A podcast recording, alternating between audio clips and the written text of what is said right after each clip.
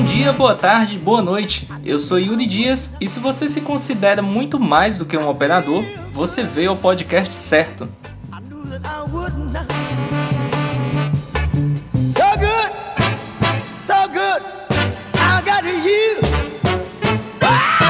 Ah, agora eu entendi! Agora eu saquei! Agora faz sentido. As pessoas não sabem o que querem, até mostrarmos a elas.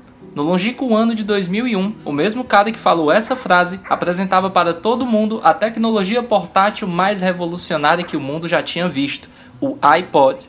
Em seu discurso de apresentação do produto, Steve Jobs apresentou o cenário atual relativo à indústria fonográfica mundial, deixando claro que nenhuma das grandes companhias produtoras de mídias sonoras da época, como a Sony, por exemplo, haviam pensado em alguma solução para tornar mais prático o compartilhamento de músicas.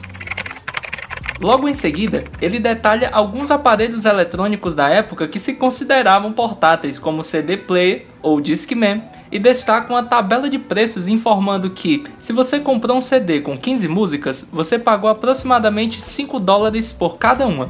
A mesma tabela também mostrava qual cenário a Apple pensou para seus clientes e ressaltava que o iPod poderia carregar mil músicas e que isso equivalia a 30 centavos de dólar por cada uma. Jobs segue detalhando vários outros benefícios relacionados ao produto, mas mantendo uma frase que se repete cerca de duas ou três vezes em seu discurso: cabe no seu bolso.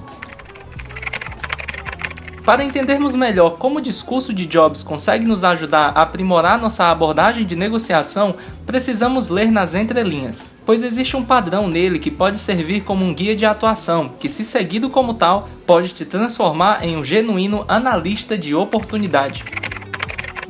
O primeiro ponto a ser examinado é a maneira com que o emissor da informação deixa claro que existe um problema acontecendo. No nosso contexto de atendimento, esse momento pode se aplicar quando detalhamos um saldo devedor ou a quantidade de dias em atraso. Entretanto, o objetivo tanto do discurso de Jobs quanto da sua negociação não é evidenciar os problemas que circundam o atraso, mas gerar um senso de exclusividade dentro da proposta que está prestes a ser apresentada. O segundo ponto está no momento em que são destacados alguns comparativos de preços relativos ao valor que os consumidores pagam por música e se torna evidente a economia ao usufruir de um produto Apple. Fica impossível não correlacionar essa comparação com situações de negociação onde conscientizamos o cliente das taxas de juros de atraso, que são bem mais desfavoráveis se comparadas às taxas que um acordo por parcelamento possui. O realce aqui fica por conta do fator economia dentro do aceite da proposta.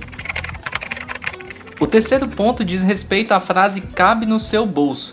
O iPod de fato cabe em qualquer calça que possua um bolso, mas não vamos olhar de forma literal. Quando Jobs utiliza essa frase, ele também está dizendo que você pode fazer a compra. Se trata de uma posição de afirmação por parte do emissor da proposta, dizendo que é possível pagar ou aceitar aquele produto que está sendo ofertado.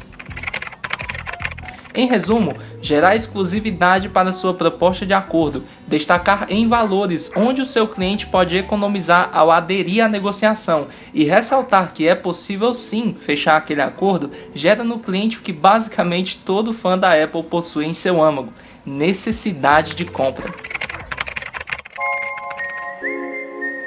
Pegou a visão? Então veja mais assuntos relacionados a esse tema no livro Poder Sem Limites de Tony Robbins e no filme é, bom, nesse caso tem dois filmes, um de 2013 que se chama só Jobs e outro de 2015 que se chama Steve Jobs. Nesse caso, então, assista os dois.